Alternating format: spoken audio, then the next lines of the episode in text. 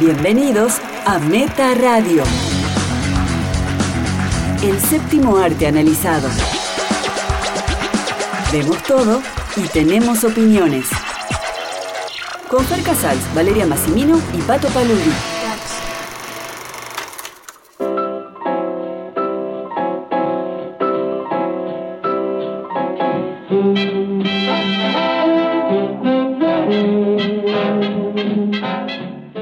Cinéfilos y cinéfilas de Argentina y el mundo, sean bienvenidos a un nuevo episodio del podcast sobre cine y series más subjetivo e informal de toda la web. Somos Meta Radio, mi nombre es Pato Paludi y me acompañan, Valeria Massimino.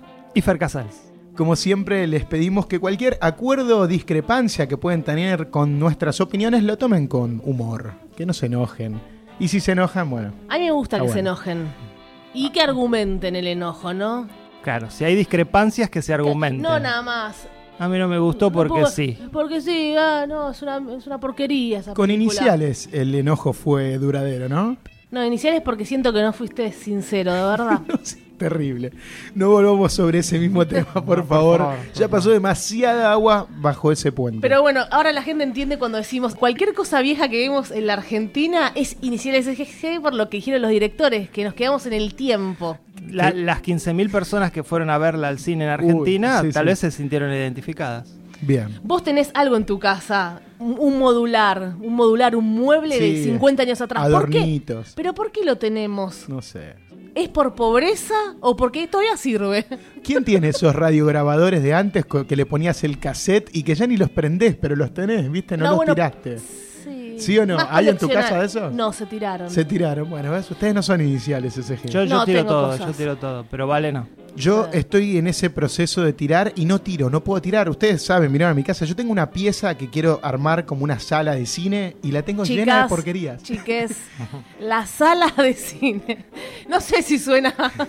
Sí. ¿Te suena bien? Netflix and chill. Es como el cuarto meta, va a ser ahí, en mi casa, al lado de mi habitación. ¿Querés ir a, no a mi cuarto? ¿Cómo, cómo hacer? El cuarto meta. La, la excusa es la película, ¿no? Va a haber sillones, va a haber un Drogas. Ya, está, ya hay varios inbox. ¿Cómo es eso del cuarto meta? No, no sé, No hay- vamos a ver. la entrada es libre y gratuita. Pero bueno, saben que me cuesta, me cuesta tirar Sí, cosas. di- digamos que no se llama meta por el programa, ¿no? No, no, no, no tenemos nada que ver con la habitación de pato. Me, me- he acumulado tanto en este tiempo Sí. porquerías. Tengo vinilos de tango, cosas que así que me regalaron y yo digo, no me las llevo yo, no las tires. Y después no las tiro yo y las tengo ahí arrumbadas en mi casa. ¿Te sentís identificado con los documentales de los acumuladores? No, no, no es extremo. Esa, gente ya es terrible, pero lo mío es parecido, pero no tanto. En, en- en una escala muy menor. Puedo, puedo ser un acumulador nivel 1, si el máximo es un nivel 10. Pero no es normal. No, pero eso vintage que decís puede ser por curiosidad o guardarlo, no sé. Lo del cassette. Si todavía siguen vendiendo cassettes. No, igual. Sí, bueno, a veces hay, hay cositas que Por uno ahí- guarda por, por eso. Tirar otra clase de cosas, como un mueble. Yo tengo una pelota del Inca. Que me regalaron en un evento. de- Una pelota de fútbol 5 del Inca. Dáselo a un niño pobre. No, pero a un niño ¿Para pobre. qué la querés? no? ¿Saben cuál era mi idea? Primero, cuando fui al evento podías elegir entre una lapicera con pendrive o la pelota. Y yo elegí la pelota, o sea. ¿En qué año fue esto? Hace tres años atrás. O sea, un nene elegiría la pelota, un Fue- adulto elegiría la No, lapicera. está bien, fue cuando tenías 13 años. No, no, no. Como el capítulo de Los los Simpsons, 32, que era La Plata o Stampy. Una locura. locura. Qué referencia.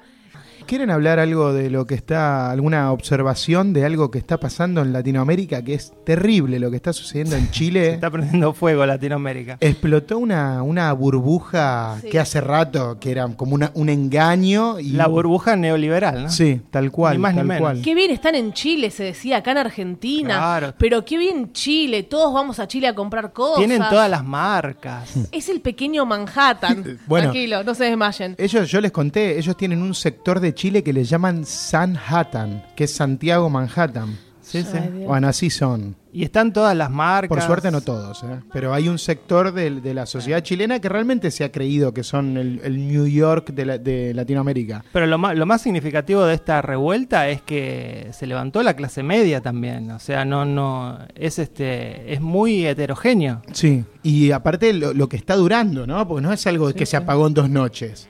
Realmente la, la gente no se va de las calles. ¿Cuántos muertos ya? 17. Hay una cifra oficial que son 18, pero yo hoy leía que, que, hay- que obviamente, como pasa en muchos de estos casos, el gobierno está tapando Sí. muchas cosas y que ya son más de 50 los muertos. Pero bueno, no sé. Terrible, terrible. Pero bueno, esas son las consecuencias de, de- de años y décadas de gobiernos que miran a los mercados y no a las personas. O sea, basta de hablar de mercado. Yo cuando escuché, cuando escuché a nuestro presidente después de las últimas pasos hablar de, y esto no sé cómo lo van a tomar los mercados, y él permitió que hagan una devaluación de un 50% de un día a otro. Acá el dólar pasó de 40 pesos a 60 pesos en horas. Sí. Bueno, eso hacen los mercados. En Chile lo vienen guan- aguantando, aguantando, aguantando hace cuatro décadas y cuando explota, explota fuerte. Fuerte con todo. Están prendiendo fuego el país. Acá no, no, se- no se llegó a eso, pero bueno, está es un arma mucho más poderosa, que son los votos, ¿no? Ahora este domingo, domingo 27, son las elecciones presidenciales. Finalmente estuvimos cubriendo el debate. Revista Meta estuvo en el debate Fer y Vale, Vale y Fer. Cuenten un poquito de eso. Estuvo muy bueno porque siempre habíamos cubierto eh, búnkers. Por ahí el búnker de Macri, de Kirchner, hasta de Lustó estuvimos en varios. Y ahora, bueno, que se ha dado la oportunidad del debate, dijimos nos acreditamos. Era difícil, bueno, lo logramos. Y bueno, allí estuvimos bastante bien organizado, salvo pequeñeces, pero muy bien organizado, puntual. Y sí, fue, es fuerte verlos ahí en el momento. Además tenemos, tuvimos una especie de privilegio que los televidentes no tienen, que es ver las reacciones mientras el otro habla. Claro. Claro. Porque por una cuestión este, pactada, eh, cuando toman a uno, que es el que está hablando, eh, no se puede ponchar al otro. Eh, y bueno, y al estar ahí en vivo uno podía mirar a quien quisiera y veía algunas reacciones, este, algunos este, eh, revoleo de ojos, ¿no? Me gustó en, en la nota que hicieron, que está buenísima. En Revista Meta, está en YouTube. En después YouTube, la- el canal Revista Meta. Claro, la, la vamos a compartir, la hemos compartido en distintos lados. Eh, creo que Miriam Breckman habla y dice Sí, que, que el- encanta. que en el debate se le dieron, se le dio foco a, a dos personajes que realmente no, no son representativos y que encima es peligroso que se le dé cámara a personas con esas ideas hoy en la Argentina. Obviamente hablando de Gómez Centurión y de Spert. Bueno, Sí. yo, yo estoy en desacuerdo con Miriam Breckman. Hay. Yo creo que la. No, yo creo que la, que la democracia es eso. Y creo que lamentablemente esa gente representa a una minoría muy chica. No sé, Fer, si pero, muy chica. pero la representa. La representa tanto que llegaron. Sí, a las Ah, PASO. Tuvieron a las PASO. un caudal de votos que les permitió. Entonces, eh, lamentablemente, entre comillas, así es la democracia. Y sí. Es retroceder también con esos personajes, pero bueno. Obviamente ya sabemos que no, no tienen chance, Mm. pero es, es fuerte escucharlos ahí con ideas, otra vez, de 50 años atrás. Además ha pasado también de, de grupos de extrema derecha en Francia, en, en todos lados, han tenido representación parlamentaria, o sea, no es algo que no suceda en el mundo, ¿no? Bueno, el podcast, como dijimos al principio, es de cine y series, pero bueno, nunca hemos ocultado que acá tenemos ideología, Tenemos que nos gusta hablar Nos gusta hablar. y nos- el domingo se vota. Entonces es, es una fecha realmente importante. Encima se vota presidente. Así que no, no Sí, queríamos. Igual el, cine esto. también es eso, ¿no? Porque ¿cuántas veces se habla de cine político o esta película quiere pegarle a Trump o a esto? Entonces que está, está en la vida de uno la política, en el día a día, está en el cine. Sí.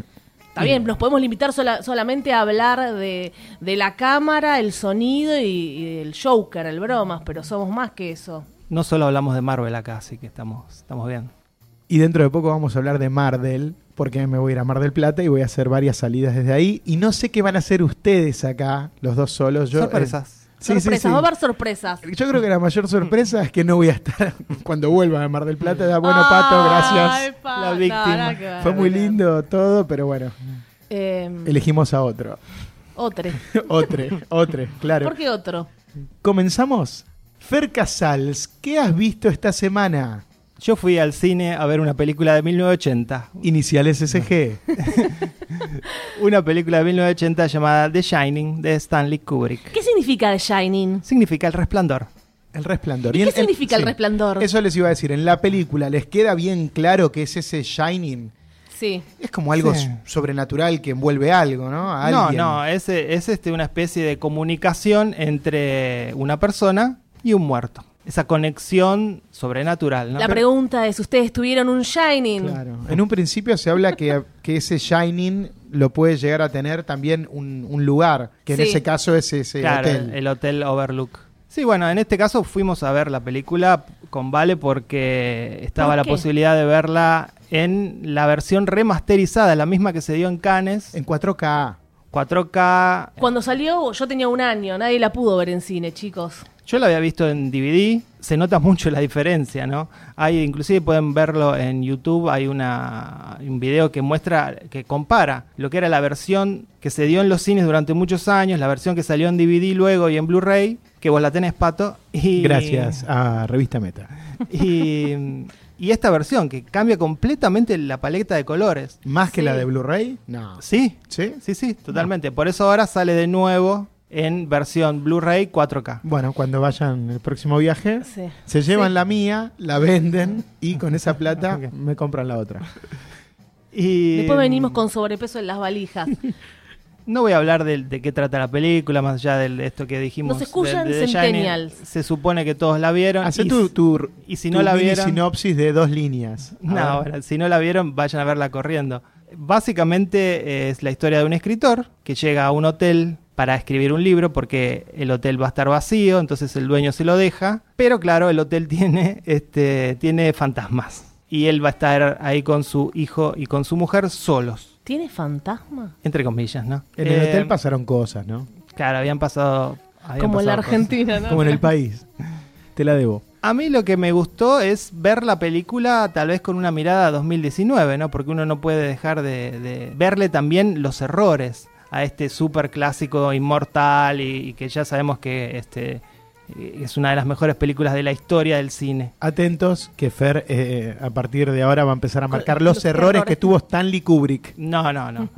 No creo que tenga ningún error la película, pero sí uno puede eh, señalar que Con también reparos, como dice Fer, algunos reparos y cagaste. que tiene algunas cosas como el uso de zoom in, que era muy este muy común en los 70 y que hoy sonaría raro verlo en una película, lo ha hecho Tarantino en Kill Bill, pero adrede. Este, o en rojo, inclusive. Sí, Pero claro. porque remitía a ese a cine de los 70. Entonces, esas ya son cosas que ya no se ven. Hong Sang-soo lo usa mucho y me gusta. Es como una marca de él. El, claro, Qué el, intelectuales. Sí, es otro, podcast. El personaje de Wendy hoy sería un poco polémico, es un poco misógino, Ah, lo dijo también Stephen King. Terrible. Este, y el sonido es muy malo. Fíjate que le, pese a la, a la- a la remasterización que se hizo de la imagen, el sonido es malo en la película. Suena como una película de los 70. Hoy una película no suena así. Yo el recuerdo que tengo es que el sonido me parecía impactante, en especial las rueditas del Claro, nene eh. sobre el piso, cuando pasaba por las alfombras, cuando volvía al piso. cuando Hay, hay una cosa que nunca la vi en cine. ¿Cómo se, cómo se escucha eso? Eh, bueno, esa parte no. Esa secuencia es buenísima. sí, esa sí. Secuencia es buenísima, digo, cuando Y uno- alfombra. Claro.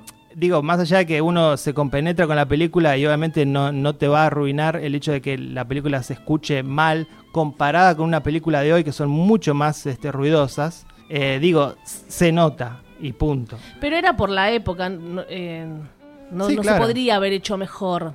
No, me parece Creo. que remasterizaron lo que pudieron Lo que y, sí. y siempre se remasteriza desde el máster. En este caso usaron directamente el máster de 35 milímetros, la copia de, de Kubrick, ¿no? Ahí puede ser que inventó las Dolly y esas cosas, ¿no? ¿No, No, se no. inventaron con el resplandor? No se inventaron con el resplandor. El inventor lo había utilizado ya en Rocky y en una película anterior, una película con David Carradine, que fue la primera que se usó, no el Dolly, sino el Steadicam.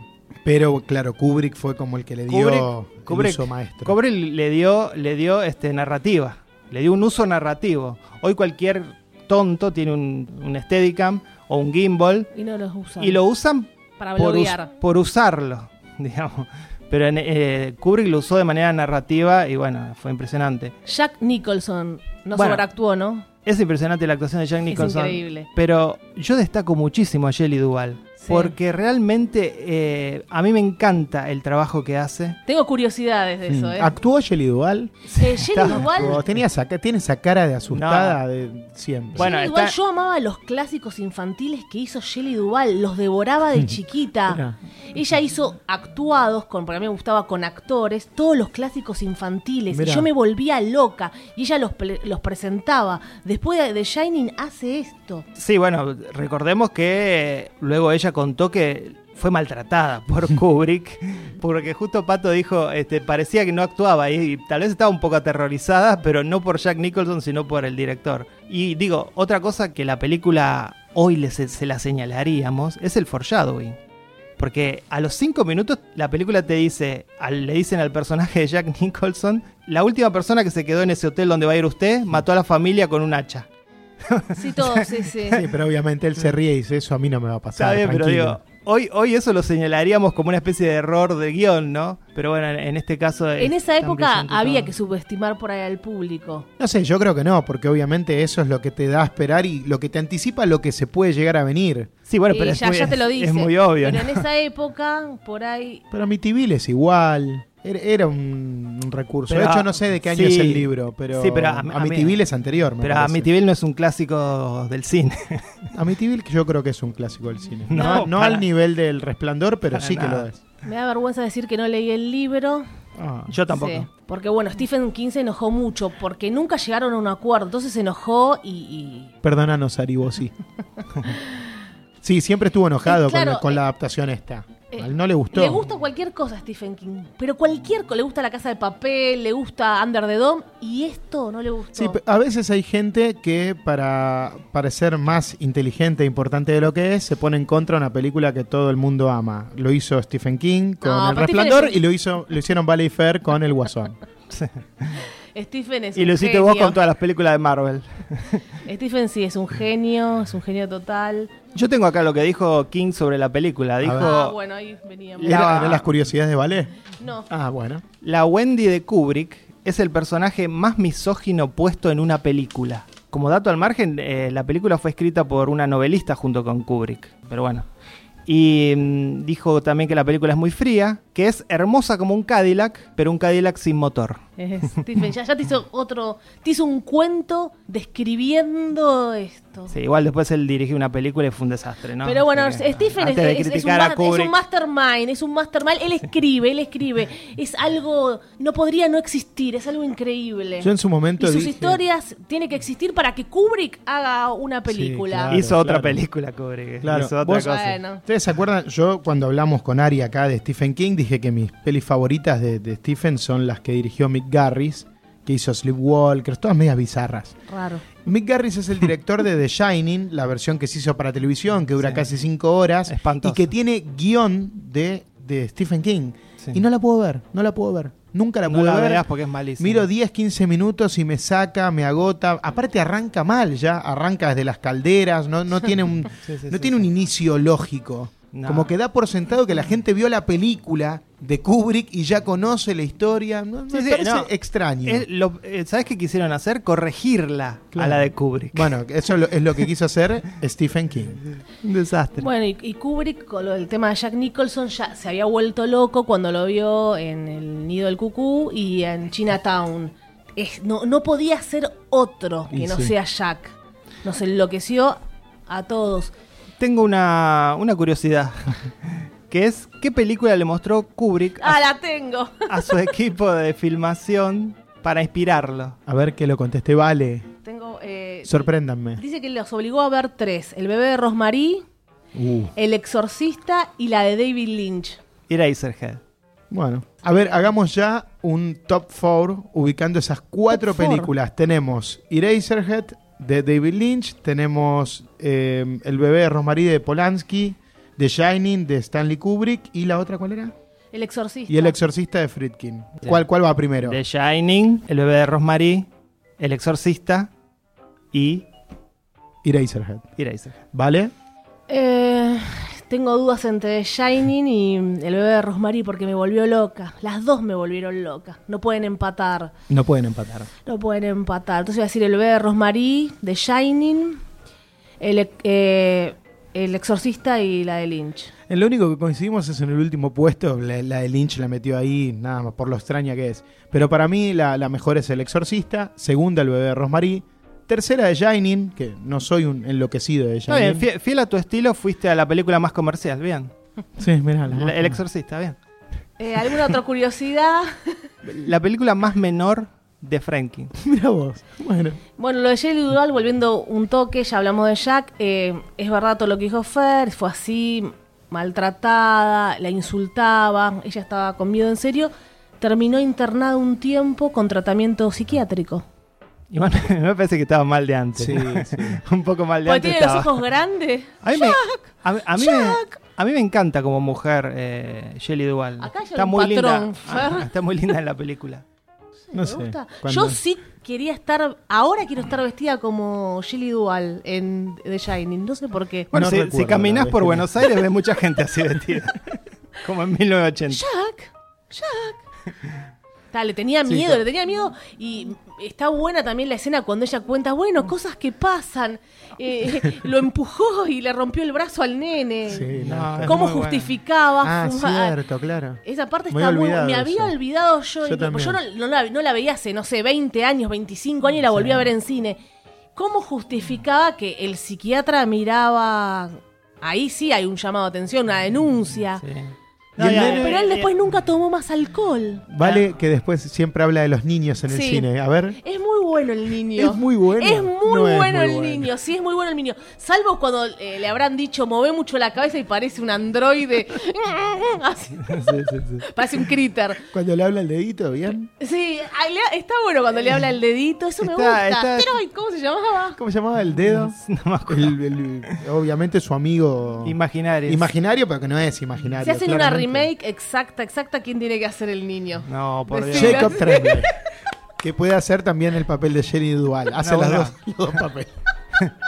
El, el nelito lo, lo va a hacer Edward McGregor, ¿no? Ahora, Ahora de es grande, grande. bueno. También tengo el libro ahí en la biblioteca, no lo empecé a leer. Doctor Sleep. ¿Por qué eso? Sí, lo tengo allí gracias a Me gusta leer Argentina. Bien. Bueno, traje para finalizar. eh, Un poco más de análisis de Shining. Dije, No, vamos a no, algo no, terrible, no hay- algo terrible. no hay nada para El analizar. final les gusta, el final me encanta. Yo de chiquita, ah, esto me encantó. Cuando yo la vi de chiqui- chiquita, comillas, me encantó y yo imaginaba que yo corría por un laberinto y decía, tengo que hacer lo mismo que el niño e ir sobre mis pisadas para que no me encuentre. Eso me pareció una genialidad. Y yo en el jardín de mi muy casa... inteligente el niño. Muy inteligente. En el jardín de, de mi casa. Yo tengo esa conexión con, con algún. con una persona. Bueno, yo en el jardín de mi casa hacía lo mismo. Iba tras mis propios pasos. Pero nadie te perseguía. Jugaba sola, chicos, sin internet, sin nada. Era feliz correteando con mi imaginación. A todo esto, bueno, ya lo ya hicieron el chiste en Los Simpson que ah, cuando hacen The Shining en un especial Halloween. Se vuelven locos porque no había televisión. Claro. Nosotros sin internet, ¿cómo reaccionan sin internet en un hotel? Y es como estar en el laberinto ese. ¿Cómo reaccionan sin internet, sin poder postear nada, sin hacer una historia de Instagram? ¿Cómo reaccionan en el hotel? Y ¿Cómo- sería difícil. A mí no me miren, yo no tengo redes sociales. Ah, sí, no estás todo el día mirando el celular, las noticias, todo el tiempo, o no estarías editando. ¿Qué haces? ¿Qué haces? Sí, Fer sería el primero que, que tendría Yo ese no cabin tengo redes fever. Sacaría sociales, más fotos, más fotos, pero no podés y escribiría como Jack y bueno, sí, Claro. hachazo, yo hachazo. Yo me refiero específicamente a gente que sube cosas de ellos. Por ejemplo, Fotos. en Sí. esta mesa, ¿quién? Fotos, Sí, sí. frases y bueno, eso. Claro, igual puedes estar todo el tiempo viendo los tweets de, de- de Trump, Claro. o viendo Claro, películas que antes no había streaming, nada más tenías el de tres canales, o noticias, o viendo cosas que hacen los demás, no sé, stalkers. Entonces por eso te vuelves loco. ¿La quieren calificar? No. No, eh, yo, eh, ¿saben lo que traje para el final? Eh, algunas críticas, cosas que dijeron de la Ah, a ver, película. mirá qué buena idea.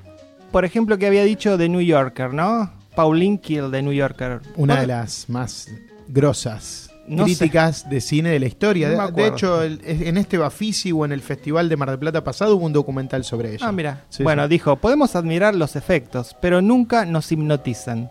Cuando vemos un destello de cadáveres sangrientos u observamos un torrente de sangre saliendo de un elevador, no nos asustamos porque la mirada cinematográfica de Kubrick nos aleja. Yo estoy un poco de acuerdo. A mí me pasa eso. Me parece perfecta, pero nu- nunca conecté emocionalmente. New York Daily dijo, Es doloroso este lamentable contraste con trabajos anteriores como Doctor Strange, Lolita y 2001. Estas no son las mejores horas de Kubrick. Epa. Y The Guardian dijo, el original de Stephen King, con sus em- embustes de otros mundos espantosos, es mucho mejor que la sombría versión de Kubrick. La actuación de Nicholson es exagerada, da más risa que miedo. Mentira. No, eso no. Y los giros finales de la trama son ilógicos. A mí no, no es una película que me dio miedo. Bueno, ustedes la vieron No, ahora. miedo no, ¿Te parece no que es una sé. película que puede asustar? Yo creo que no, creo que es una película psicológica sobre, Psicológica, sobre la locura, sí. sobre, sobre Hay- la mente hay- humana. Pero... hay, hay imágenes que son inolvidables. Y de alguna manera eso... eh, y son imágenes perturbadoras. Sí, la, la Entonces- señora en la, en la bañadera, recuerdo. Te, te puede, te puede... Fer, sacate el tatuaje. Fer tiene la alfombra tatuada. Variety dijo, cuanto más loco se pone Nicholson, más idiota se ve. Epa. ¿Y alguna crítica buena trajiste de esa época? No, Adre buscó las malas. Eso es lo, eso es lo particular. Cuando salió la criticaron todos muy mal. Ah, no hubo Casi buenas, no hay buenas críticas. películas. La película tiene una segunda vida, una segunda vida 10 años después, en los 90. En Argentina todos dijeron que era una masterpiece apenas salió, ¿no? No, eso es acá con cualquier película que, que sale. Ah. La, la película de la semana. La mejor película del La año. del dijo. año, del Ah, año, ya está. Del año, total. Bueno, así que nada, The Shining, si no la vieron, véanla. Si pueden verla en el cine, ya no, en Argentina no se puede, pero está dando vueltas por todo el mundo. Es hermoso ver el, el- el grano de la película, la perfección de, de las tomas. Sí. Y nada, es. Anduvo bien la, la película porque tuvo una sola función, Una sola o sea, se estrenó en sí. muchas salas, pero un solo horario, un solo día y metió casi 3.000 personas, que no es poco, ¿eh? Sí. porque si, si se hubiese mantenido tres o cuatro días con un poco más de horarios, te digo que superaban promedio a muchas películas Y obviamente lo hacen nacionales por- que se estrenan e internacionales incluso. Claro, y obviamente esto lo hacen porque el 7 de noviembre se estrena eh, Doctor Doctor Sueño. Sueño. Hablamos un poco del tráiler de Doctor Sueño, porque encima promocionaban esta película como que había que ir a verla para poder ver el tráiler de Doctor Sueño. El tráiler de Doctor Sueño eh, No dan ganas de ver la película. me, me- me quitaron ganas de, de no, a verla, mí no me quitaron las ganas para nada. Me parece Eh, que va a ser un desastre la película. Me pa- a mí no me gusta el director, Flanagan, no me gusta ninguna película que hizo, no, me gusta. no me gusta la serie.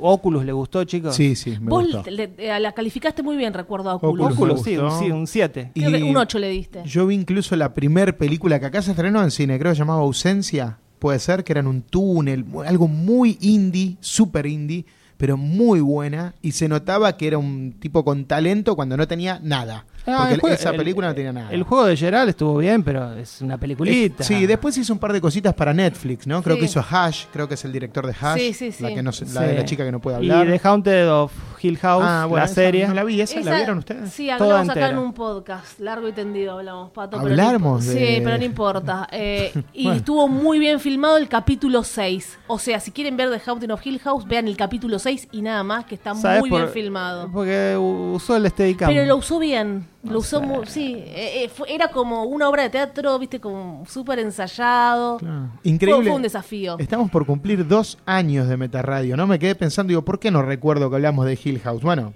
ya van más de 90 episodios, casi dos años. ¿Vos recordás nada más de las pelis que hablas vos? No, me, me he olvidado completamente. curiosidades. Eh, Hace poco alguien me dijo, estoy, estoy escuchando que hablas de esta película. Y yo digo, ¿cuándo? ¿En dónde? Es en Meta. No, no recordaba. Más de 350 películas entre películas y series. Me he ido de estos episodios, de estos programas y del Fabio muchas veces muy traumado y creo que mi mente ha tratado de olvidar algunos episodios. Como Jelly Duval. Porque lo maltrataron. Valeria Massimino, tu turno. ¿Qué has visto esta semana? Espero que algo de este año y no de hace 40. Vi algo también perturbador. No. Vi Fracture, eh, traducción. Fracturado. Fracturado. De Netflix, que hace un montón, de verdad, que pienso que no hablaba de, de una película de Netflix. Con dirección de Brad Anderson, que lo recordaremos por El Maquinista, Sesión 9, Eh, por esas dos. A ver qué otra 9-11 más. de Halle Berry No, por esa no. ¿Y qué más? y un- un eh, ladrón. Transiberiano. ¿Sabes que Ah, nunca vi? Transiberian nunca la vi. Siempre Yo escuché que era un gran homenaje a Hitchcock, Sí. pero no la vi nunca. Bueno, y son pelis, todas las que cité me gustaron. Sí, Halle Berry, que bien actúa. No, sí, no está mal 911. Es Halle Berry es buena actuando. Es difícil, chicos, así que tengan paciencia. Hablar de la peli sin spoilers. Atención, a partir de este momento... Spoilers. I people. Mientras viajan a través del país, Rey Worthington... Sam Worthington su mujer y su hija hacen una parada en una zona de descanso, así, típico, en una gasolinera. Pará, igual a In the Tall Grass, igual. Hasta ahí igual. La niña tropieza de repente porque se aleja un poquito del padre, se cae en una especie de pozo y se rompe el brazo. Los tres desesperados van rumbo al hospital, llegan, esperan un tiempo, finalmente los atienden y agotado, el protagonista Ray se queda dormido. Cuando se despierta, no, nadie en el hospital sabe dónde está su familia. Vale está interpretando incluso todos estos papeles, estos roles. Tienen, tendrían que ver la cara. no sabe dónde está la familia y en el hospital le dicen no, no está la familia, su familia registrada acá. Perdón, pero todo eso dice la sinopsis. Sí. Así empieza. Tranqui, Fer, hablaste 40 minutos de Shining. Que Cata- Catalina de Lubi escribió esa sinopsis. ¿Qué pasó? ¿Dónde está la familia?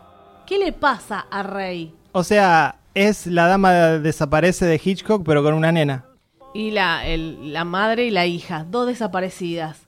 Ahí empieza, bueno, toda la confusión también por parte de Rey, del protagonista, porque está muy perturbado, no recuerda bien, quiere reprimir, no sabe. Entonces, Sí, obviamente. te mantiene expectante. Obviamente que en un momento me recuerda al toque una película que ustedes odiaron y me gritaron terriblemente, la pasé muy muy mal, de Unsane, que se filmó con un ce- celular. Sí, sí. Sí.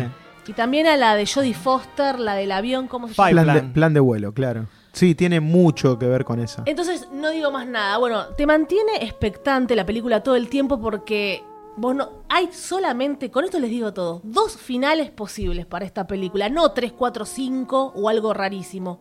Dos posibles, nada Y, más. y escogieron el peor. No sé, pero acá hay dos de cabeza, son esos dos.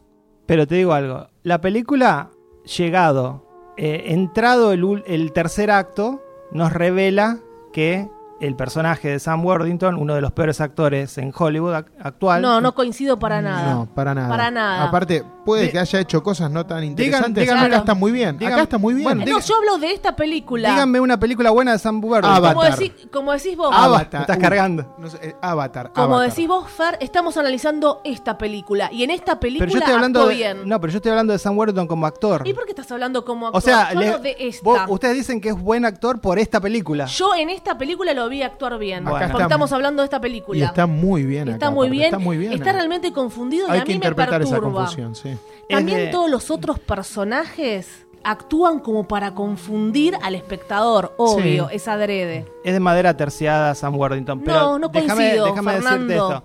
Hacia el, a- hacia el comienzo del tercer acto, la película nos revela que esta, esta fractura que tiene el personaje en su cabeza tiene que ver con una especie de autoengaño que se generó para poder lidiar con el duelo de la muerte verdadera de su mujer y su hija. Muy bien. A partir de ese momento y hacia el final, lo único que hace la película es remarcar eso, porque al final vemos lo mismo, vemos que él se vuelve a autoengañar en la última escena de la, la película te revela el final antes que termine y lo que hace al final es remarcarlo. No fue por ahí onda como No respires, que a mí me encantó, que realmente no te imaginabas lo que escondía el señor ciego No, en esa eso- casa. esa es mucho mejor. Esa es muy buena. Es mucho mejor. Y no te lo imaginás por nada del mundo. Yo lo que creo que hace bien esta película quizás es mantener la confusión, pero creo que es bas- bastante torpe el, el inicio, cuando vos ves que él, torpe se, toda. él se cae, se tira para salvarla a la nena. La nena obviamente vos ves ese golpe que se da, porque lo ves, ves que se rompió la cabeza, lo ves, de golpe la cámara lo enfoca a él nada más, y cuando gira la cabeza, la mujer y la nena están bien y la nena se despertó. Entonces Ya ahí ya no es creíble. es muy difícil crear incertidumbre desde ahí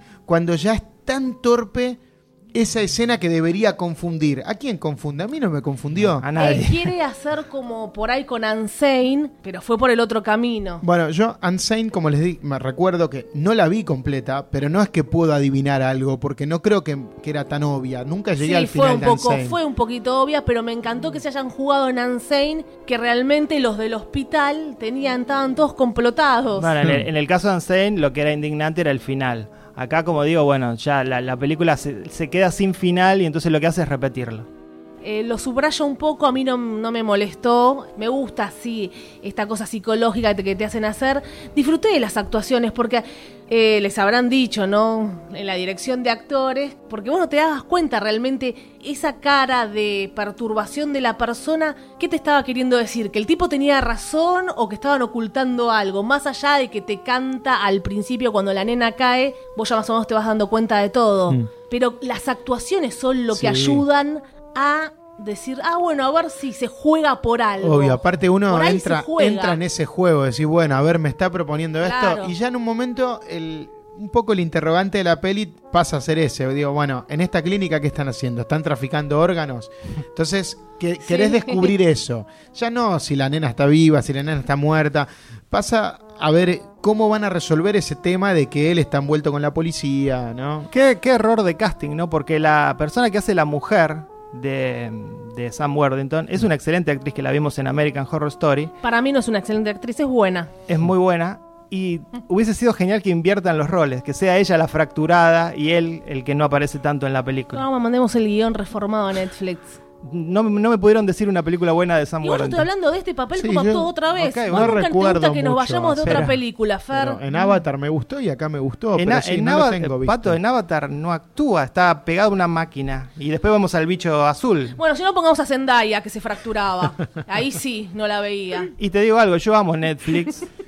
yo amo Netflix, pero Netflix tiene que parar de hacer estos thrillers chotos y hacer una película buena por año, o sea, una de Cuarón, ahora la de, la de Scorsese. Paren de hacer películas de mierda. No. Bueno, Roma. Pa- Para mí no es una No, peli no, de mierda. que- no es de y mierda y vos no le tenés que decir a Es un Netflix que thriller correcto. producir. Me parece un thriller correcto y agarró a un director interesante. es algo- Brad Anderson es un buen No es director. un Que director entretiene. interesante para nada. No vamos a estar todo, bien, todo el tiempo viendo a Kubrick. Netflix también es eso. O cuando hablamos de los Yo, Avengers, yo, chicos. yo, yo les advierto Netflix, les advierto, se, le- Ah, se les bueno. viene, se les viene Apple con gran contenido, se les viene Disney con gran contenido, HBO está como siempre muy bien. Hulu, chicos. Eh, Ah, no van a no van a la moda Stranger Things ya se está por acabar. Se les viene Disney con la serie de El Halcón y Capitán América. Todo eso. Ojo, ojo, Netflix, se te viene El Halcón y Capitán Bueno. América. Re- eh, reíte de Disney como en algún momento te reíste durante creo que un año, una temporada de este programa de Netflix. Y ahora, ¿qué haces? Hablas de Netflix todo el día. Eh, la Scorsese va a estar en Netflix. Y vos sos como Scorsese.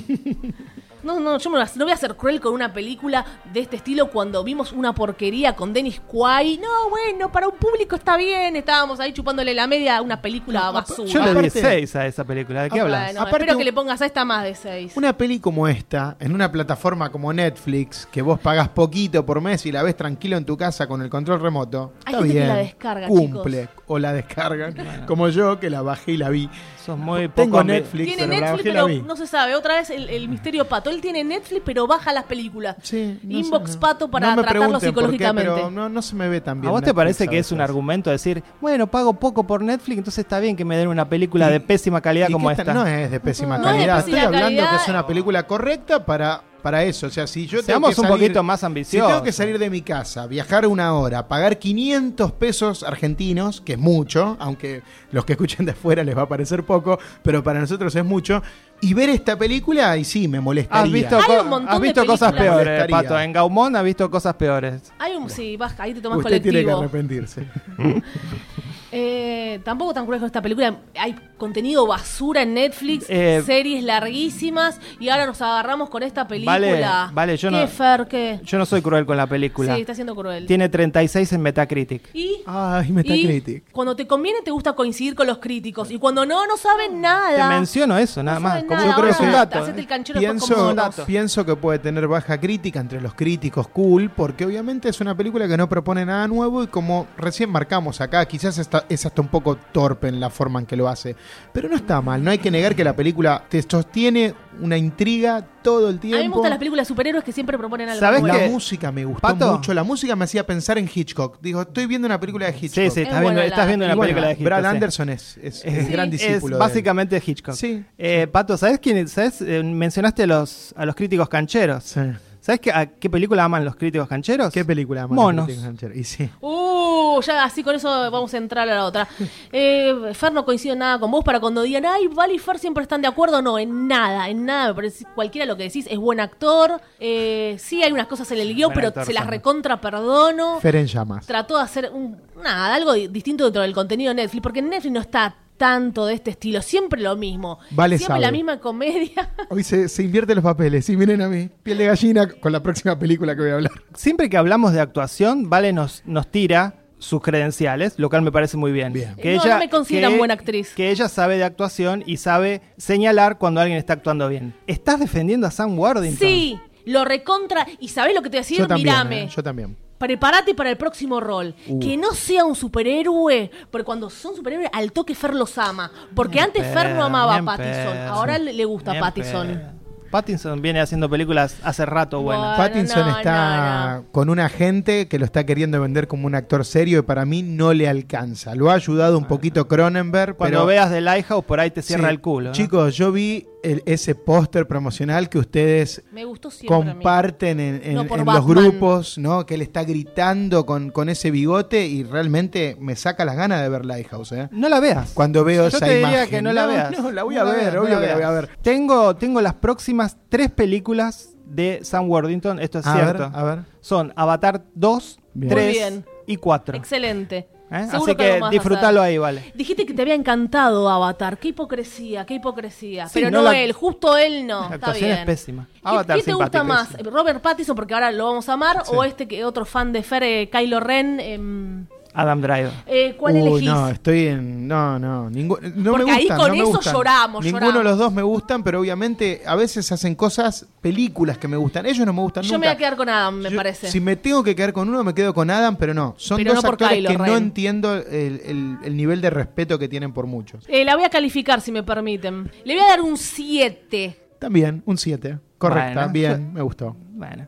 Yo no voy a ser tan malo como lo- la gente de Metacritic, así que le voy a dar un 4. Sí, pero a la de Denis, ¿cuál le diste un 6? Vergüenza, Fer. Dale, Pato, ¿qué estuviste viendo? Me resultó más divertido. Mira cómo se guardó. se guardó el ancho de espada para tirártelo al final. Esta no Esta vi- película se hace la serie encima, Pato, que viste esta semana. Pato, ¿qué viste esta semana? Ay, bueno, si me lo piden los dos, empecemos. Yo vi, la, obviamente, la mejor película del episodio. Y de la historia del cine. Estoy hablando de la película Monos. Eh, por favor, en inglés, ¿cómo sería? Monkeys. Y en colombiano, ¿cómo sería? Mono, chica, mono. That's racist. Bueno, eh, ¿de qué va Monos? Nos cuenta, nos muestra a un grupo que podría pensarse que es un grupo paramilitar, un grupo de jóvenes guerrilleros que están siendo entrenados en un en el medio de la selva, ¿no? Todos tienen sus nombres de, de- de guerra, sus nombres claves son Rambo, Pitufo, Lady, Lobo, Perro, La Sueca, Boom Boom y Pata Grande. Sí. Ese, ese es el grupo de los monos, ¿no? Y entrenados por alguien que lo conocemos como el mensajero. Ahí los vemos en este aislamiento total, ¿no? Eh, casi sin saber mucho qué hacer, entrenan. Eh, Es todo muy raro. No son guerrilleros, digamos, son delincuentes. Bueno, en un, en un principio no sabes bien qué están haciendo, más que vos ves las reglas que les impone este mensajero, eh, el entrenamiento tan duro. Encima, lo primero que, que sucede ahí es que les llevan una vaca, ¿no? La vaca Shakira. Cuando estaban entrenando me recordó cómo entrenaba el de Roma, ese chaboncito de Roma. Eh, Bueno, es que obviamente, sí, tenés razón, tiene Gracias. muchas conexiones con eso, ¿no? Porque- La vaca, la vaca Shakira es el primer guiño al público sajón que hace la película. El primero de muchos. Porque obviamente se, se nombra a Shakira, que es la colombiana más famosa del mundo, la conocen en la India, en la China, en todos lados del mundo. Entonces le ponen ese nombre para el primer guiño. Por eso después los críticos cool, ya sabemos. Pero Fer, es en como- Metacritic tiene 9. Eso lo digo. hasta ¿Viste que me no parece- saben nada los de Metacritic? No, Cuando saben. ponen 3 En o este 9, caso saben. Cerrada otra vez. Hasta me parece un pequeño, un pequeño comic relief, un alivio cómico hablar de la vaca Shakira. Bueno, ¿quién se va a encargar de Shakira? Vamos a ordeñar a Shakira. Me parece que hay, hay como una cosa así media. Bueno, pongamos un chistecito, pongamos esto que es algo suave para reírnos un poco de eso. Yo no me También, reí. también se menciona, como dijiste, a Rambo. ¿Eso también era para reírse o era un guiño para el público estadounidense? No, bueno, pero la gente con, con qué crece, Eh, viendo qué cosas. Está bien que si tengan que adquirir Almorzando con nombres. Mirta Claro. Le hubieran puesto Mirta Legrand. De acá a 20 años, una de las guerrilleras quizás sea Eleven y el otro sea Mike. y otra se llama Demogorgon, qué sé yo, y no estaría mal. Es una película colombiana, sí, bueno. Todo esto es un canto a quiero estar nominada como mejor película extranjera. Es una película Bueno, festivalera, obvio. Hablan, hablan de lucha, que están preparándose para una lucha, los vemos entrenar. En un momento hasta el mensajero les dice que la vaca es tan importante como la prisionera de guerra que tienen. Ahí empezamos a, a entender qué es lo que realmente está pasando ahí. ¿no? Descubrimos que ellos tienen secuestrada a una mujer americana Norteamericana. y que están pidiendo, norteamericana, y que están pidiendo un rescate por ella, ¿no? Y que ellos son los encargados de cuidar a esta doctora. Es una doctora, es lo que sabemos. Bueno, ¿dónde está el fuerte para mí de la película? Más allá de, obviamente, En la fotografía. en la, en la fotografía, claro. O la, sea, es como... la fotografía es de una belleza impactante al estilo Terence Malick. O sea, si les gustó El Árbol de la Vida y todo el cine Sí. este que admira la naturaleza y que la, la- la Sin- captura de, de una Sí, manera Decí también la sal de la tierra, ¿no? increíble, la sal de la tierra también, No, no, obviamente. No, no, Es- no exageremos. Está bien, es Teren Malik sin contenido, ¿no? Bueno, no sé, yo creo que tiene mucho contenido. Me parece que la película después va a ir pasando por un montón de cosas. Obviamente se convierte en una historia de, de sublevación porque ellos tienen esta tarea de, de cuidar a la vaca, que la vaca es para que les dé leche, obviamente que para la subsistencia esa leche es muy importante, y ellos en un acto de descontrol, porque viven tomando, viven descontrolándose, van a matar a la vaca. Ahí sabemos que ya va a haber un problema porque vimos con la severidad que los, que los entrenan. Entonces, en el momento que fallan con ese objetivo primordial, que era mantener con vida a la vaca, los problemas van a empezar a aflorar. Y a partir de ese momento la película se convierte en El Señor de las Moscas, ¿no? En El Señor de las Moscas. Pero yo me y- quedo con el Señor de las Moscas igual. Y el director El libro fue fabuloso. El director cree que pintando de negro a un este, personaje va a emular también a Apocalipsis Now. También hay algo de eso, por la selva, por todo. Bueno, veo que no les gustó, veo Yo que ya están troleando medio. desde que empezó. Yo para mí no es una película para que manden al Oscar. Ya empezamos por ahí. Es una película festivalera diseñada Para un festival, no para el Oscar. diseñada para que los eh, críticos europeos y norteamericanos se orinen. Claro, bueno. Es así. Esto hacen allá en Latinoamérica. Está diseñada. Y además, Son así en Latinoamérica. además, esto ya lo hizo, el director es brasileño. Esto ya lo hizo otro director brasileño, Ciudad de Dios, que es y lo hizo bien. estilizar la desgracia de un país. Está bien, ¿Se pero acuerdan Trash? También bien, Trash. sí. También también. trash. En ese caso, la desgracia de, de las villas de Brasil, en este caso, el- el- los delincuentes de Colombia. no lo veo. Son estéticas Los absolutamente narcos, distintas. Una es un, Ambas son un videoclip que. Esta película, esta película tiene en el tercer acto, cuando la película se queda sin ideas, en el tercer acto hay todo un eh, segmento videoclipero total. Cuando la película se queda sin idea, Fer le está diciendo cuando la película renueva y cambia por completo. Lo que veníamos viendo en un principio se transforma en un caos total. No, Pato. y la peli se convierte casi en una película de terror. Es una película Donde, de, es donde una hay que sobrevivir a la locura de estos pibes que ya están buscando a uno para asesinarlo. es una película de escape con final feliz. Está bien, pero cuando empieza la película nunca te ves venir que se va a convertir en ese caos y en esa película de escape. Pero Pato, cuando Y yo vi, cuando yo vi a la norteamericana dije, ¿tendrá este director el valor de matar al personaje norteamericano blanco? No. Obviamente no lo tuvo. Eso a mí me molestó. Y siempre hablamos la profundidad, la profundidad, nos, no- nos llenamos la boca de hablar de la profundidad. Yo no veo ninguna profundidad en ninguno de, de los personajes. Me tiran esa situación. Ay, el señor de las moscas, punto. Vos nombraste- no me gusta vos que no- no haya yo, profundidad. yo a mí. estoy hablando. Y, y- que- y como siempre decís vos, es una película para fotógrafos, entonces. Sí, es- esta entonces en- que la vean los fotógrafos y nadie más. Sí, bueno, hay directores que priorizan la estética y, y las sensaciones que te puede generar una, un producto audiovisual por sobre la historia que cuentan. Yo creo que Monos es ese caso. Monos Ah, es- entonces estamos de acuerdo que la historia es flojísima. La historia no sé si es flojísima, la historia es pequeña. La Es historia pequeña, es, casi no hay diálogo. La historia es, No hay es diálogo. sencilla, pero para mí mantiene un, un- un ritmo, una, una pulsión constante, nerviosa ¿sabes cuál de es lo el que pro- está sucediendo y me pareció normal. Es la historia de unos chicos que tienen una mujer secuestrada, la tienen que cuidar y van a empezar a pasar Pero cosas. Ahí vos te no- gustó Julian Nicholson, ¿no? me Como- encantó. En Iniciales SG la odiaste, Iniciales perfecto. está insípida, acá no. Vos nombraste, vos nombraste a, a siete, siete, ocho chicos son. Ocho. Ocho chicos, bueno, ocho chicos Ocho. y la norteamericana. no hay background de ningún personaje. Es lo que No- acabo de decir, no la profundidad. No sabemos nada de nadie. Entonces, que- por ende, no nos importan.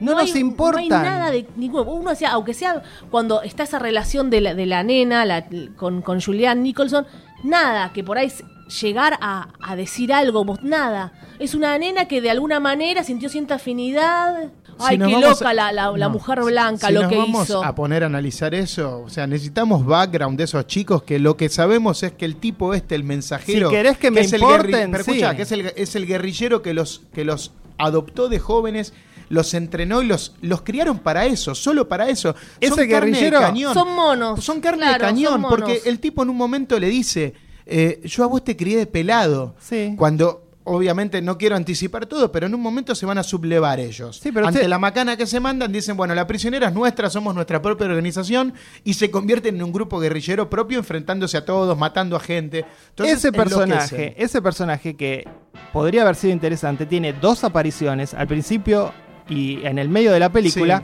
Sí, y de repente desaparece. También- sí, no, no desaparece. Bueno. ¿Qué pasa?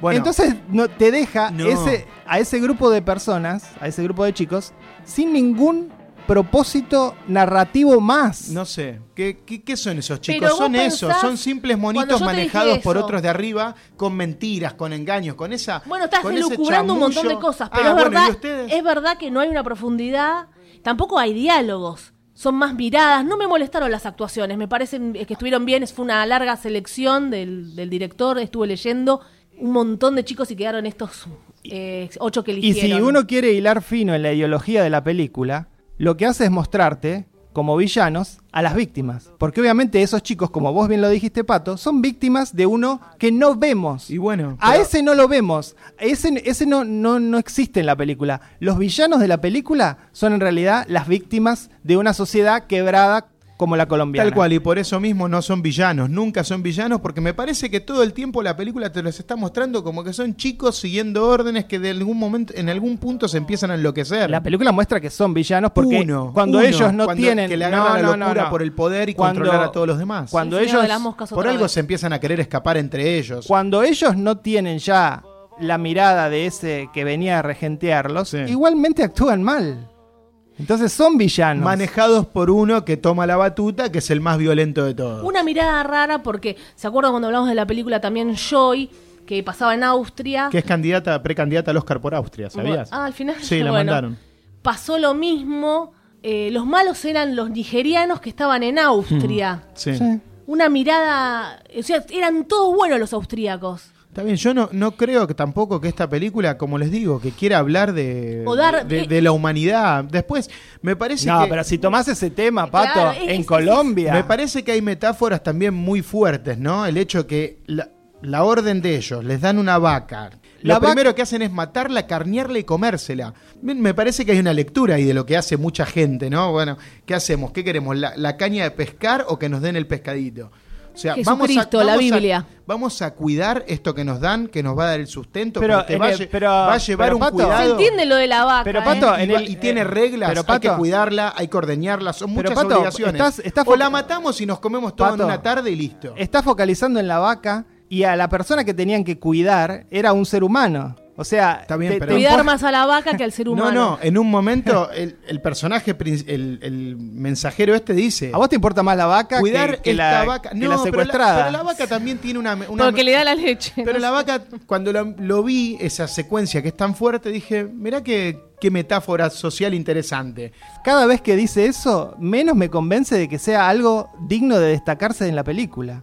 O que sea eh, la representación de algo profundo. Bueno, pero es, es el primer puntapié para que todos enloquezcan y se arme todo ese conflicto dentro de esa organización, que tenía reglas tan claras. A mí no sé si me molesta como a Fer, bueno, eh, se hacen un festín los directores eh, yanquis y europeos viendo la desgracia de Latinoamérica. No directores. un fallido. Críticos, críticos directores. Eh, no me molesta eso, el festín, porque bueno, muchas cosas pasan así en Latinoamérica y no sé por qué el director nada más quiso contar cierta verdad, cierta parte. Para ganar A- premios. Y bueno. A ver, Pero a, a mí lo que me choqueó, si voy a lo que es, lo que a veces me interesa ver es la historia, es el guion, no hay un guion, y yo no conecté con ninguno, no, no sentí empatía.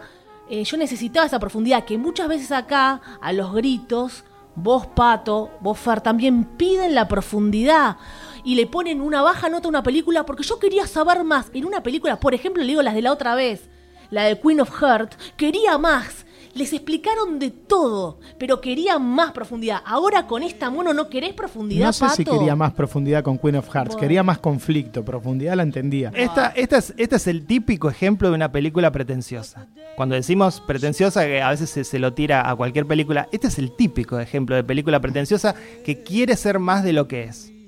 Y que quiere representar más de lo que es usando el drama, un drama social real y poniendo a las víctimas como villanos. Me pareció horrible. Yo siento que la búsqueda de la película es sensorial y en eso es insuperable. Lo que me generó a mí con las imágenes, con la música, con el sonido, con la abstracción de ciertas, de ciertas secuencias. Ok, no te importó la historia. Me importó la historia, pero la historia es, es secundaria. A ver, Pero que Fer, me, peli- que Fer me recuerde lo que dijo de, de Guillermo del Toro con respecto a la estética. A ver. Ah, no, no, no, Guillermo del Toro no. A ver, ¿quién? Alex de la Iglesia. Alex de la Iglesia. Alex de la A. Iglesia dice que eh, a veces se le pide sustancia al estilo Ahí y está. se olvida que el estilo es sustancia. Bueno, el estilo visual de este director es toda la sustancia Bueno, que tiene monos. ¿sabés qué Yo hace? compré por ese ¿Sabés lado. qué A mí hace? la película me, me puso piel de gallina ¿Sabés lo- realmente Yo en un no. par de cuadros que no lo podía creer. Pero Pato, ¿sabes lo que hace este director estéticamente? Porque ni siquiera es bueno en, en eso. Eh, recorta figuras contra el cielo y contra la niebla. Sí. Eso es todo lo que hace fotográficamente. Es bello, lo, lo reconozco, es bellísimo. Sí, pero no lo hacen Pero todos. es ¿Por lo qué no? más común del es lo más mundo. común. Bueno, me gustaría que ustedes son fotógrafos, encima tienen cámaras, tienen conocimiento, eso no lo pongo en duda. Vayan y me traigan esas mismas secuencias. Ay, que los, Las ahí quiero. es cualquiera, está diciendo Las que no quiero. sabemos hacer eso, No, es- no, es patético, al contrario, Pato. pero al parecer Porque si es todo habla- tan fácil, ¿por qué no lo hacen no. todos? Digo, digo que ya se vio mucho eso. No se vio que ni siquiera- ¿Quién lo digo, hizo? Terrence Carlos no, eh, Nuri Bilge Ceylan. Yo no lo compararía ni en pedo con, eh, con Mali. Sí, no, porque creo que Malik no llega a eso. Y la sal de la tierra tampoco, así que sí, también. No, para nada. Vos, menciona- vos mencionaste a Malik. Malik eso lo hace bien. Eso sí lo hace bien. Malik juega con la fotografía de una manera tan zarpada que a veces eh, la película es solo eso. Lo que acabo de decir. Bueno, lamentablemente me, me duele que no hayan podido experimentar sensorialmente lo que me pasó a mí. Para mí fue un viaje alucinógeno, fantástico, esta película Monos. Pe- pe- Perrone te la hace en la casa. Bueno. Te la- eh, les mandamos un saludo a Perrone. En el fondo Perrone. de la casa. Te hace la, la- Mucha repercusión primero- la nota, lo felicito. Gracias. Eh, primeros planos, ya está, te hizo la película Monos. Bueno. Y te la hace mejor con el plano del cielo, Sí. te lo, te lo, como Con el croma, con el como croma. comparsita. Con el croma. Sí, sí, sí. No se rían, ¿no hubiera sido más linda en blanco y negro esta Monos? Sí, ¿se imaginan? No. No, no, no, porque hay, No hay sé. una fuerza ese verde que es maravilloso. Y pero lo hacías Eh, color, ¿Se imaginan a Perrone maltratando a estos nenes de monos? No, Sí, lo- los dale, mató. dale, pelotudo. Dale, que me quiere. está- se reía, él lo contó. Sí, obvio. Estoy haciendo un chiste. Vayan a ver el profesional que creo que todavía está en cine. ¿Qué dijo el director? Estamos acostumbrados a un cine un poco más contemplativo y yo quería una inyección de adrenalina. Videoclipero, lo que dije yo. Un videoclip. Yo igual siento que esto es contemplación, sí, obviamente, con, con inyecciones de adrenalina. Con- coincido, la película tiene secuencias eh, fuertes. Hago la traducción. Inyecciones de adrenalina, videoclip de MTV. No, no, para nada. Eh, fueron elegidos y reclutados eh, entre 800 adolescentes y quedaron estos chicos que la verdad... Yo lo- 800 monos. 800 monos quedaron 8 Son monos. ocho los monos. Como, como había dicho León Gieco. Eh, me- yo sí rescato las actuaciones de los niños colombianos fuerte, mejores que los niños argentinos. Chau, me jugué por Colombia. Las actuaciones son sí. todas Son muy muy, buenas. muy, buenas. Julian Nicholson tan bien como en Iniciales SG y en Ali McBeal donde la conocí. ¿Y el pitufo? El nenito es el pitufo. El que, que en un momento boconea todo. Es muy bueno. Bueno, no sé si- Pitufo, me quedo con Jacob, me quedo con Sos un Jacob. sapo, pitufo. Pato, esta película que según vos es la mejor de la historia o del año, no sé, no, no me quedó claro. Top eh. ¿Va a entrar al- a los Oscars? Lo veo difícil. Le Ah. falta una historia mucho más fuerte. Ah, mira. Ah, No es- y el Oscar no le da bola solo a la estética porque obviamente Le los falta una yankees historia más fuerte le acá. falta una historia me mucho más más impactante y sí Bueno. Primero a mí me encantó pero ya les dije lo primordial es lo visual y en el Oscar Bueno, eso no Pero no no, va. ganó mejor fotografía, No chicos. ¿Qué está pasando? Bueno, acá están todos Las locos. nubes recortadas, no ganó mejor ¿Se fotografía. acuerdan, ¿Se acuerdan de la frase el pez por la boca muere? En este caso es el pato. Bueno, terrible. No, no, a mí la peli me, me fascinó. No, no creo que, que queden los Oscars. Me Perdonanos, encantaría Pato, que queden, pero no. Perdoname, Pato, si nunca saqué una foto tan buena. Voy a tratar de, poner una imagen hacia el cielo con No, nubes. bueno, Perdoná, no- le va a hacer un falta poco de ese corrección lugar. de color. Perdoná, Pato, perdoná. Nos falta ese lugar, pero quizás pueden ir al norte argentino, encontrar eh, esas nubes, esas montañas, Y por ahí lo logramos. subir a ocho pibes y hacerlo. Porque total eh, es la cámara, no va a ser nuestra mano, es la cámara. y hacer los villanos y voy a hacer que secuestren a una piba de acá de Palermo, rubia, y que se salve al final. ¿La calificamos? La calificamos, empiezo yo. Otra vez, esto parece figura repetida y ustedes me van a cargar, pero sí, estamos ante otra de las pelis muy, muy importantes de este año. Me parece algo fascinante, pocas veces visto. Recomiendo que la vean en cines, no, no tiene sentido verla en otro lado. Y por eso, para mí, la película es un rotundo y bello 10. La película para mí ¿Te es... puedo decir algo antes que califiques? Sí, Pato. Creo que nos va a escuchar gente de la productora de la película. Porque Ah, me puse en contacto eso. con Campo Cine. Ah, con razón le metiste un 10. No, no, no, no. Un 10. Hablando de otra cosa, mío. buscando otra cosa, Sí, descubrí que son los productores qué de monos. Y les dije, ustedes son los productores de monos. Yo no sabía que íbamos a hablar de monos en el Bueno, podcast. Pato, ya está. La gente, Bueno, la dale, gente sabe. califica. La gente sabe. Te están escuchando. No importa, Los productores. no importa. Diego Lerman. Eh, la película es un 6. Diego Lerman que hizo la película Una especie de familia, que acá ustedes también habían tenido. Ay. 6. Terrible. Yo le voy a dar un 5 No, porque no. está muy lindo el recorte de los niños cuando caminan y, y se les ve el humito. Es muy linda película. El Señor de las Moscas, eh, que se haga una remake, espero, y lean el libro de Goldwyn. En, en Colombia, que la hagan en Colombia, con esas selvas y esos puentes colgantes. Y con Julian Nicholson. Claro, claro, la amamos. y Peretti. Hasta aquí llegamos, se terminó el episodio 92. Los vemos la semana que viene, en el 93. Tengo 23, que por ahí hay una sorpresa. Epa, La semana que viene voy a hablar de Watchmen, la serie de HBO. mi nombre es Pato Paludi. Valeria Massimino, Argentina. Y yo soy Fer Casals. Hasta la próxima, cinéfiles.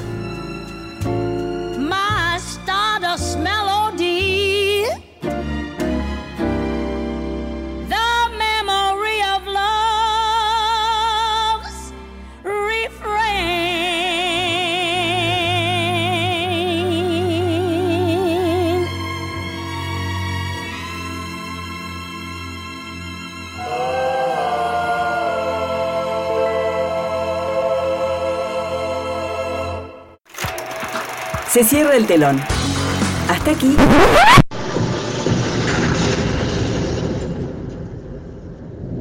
Linda Hamilton destroza un robot. ¿Quién eres? El productor James Cameron regresa. Mi nombre es Sarah Connor. Nunca había visto uno como tú. Casi humano.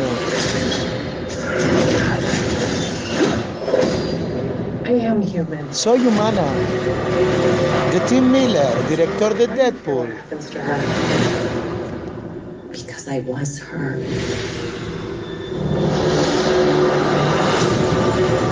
Muy pronto.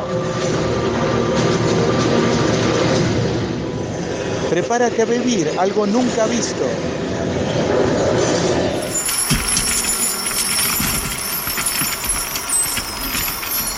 Este programa fue grabado en Radio A, en el edificio municipal Leonardo Fabio.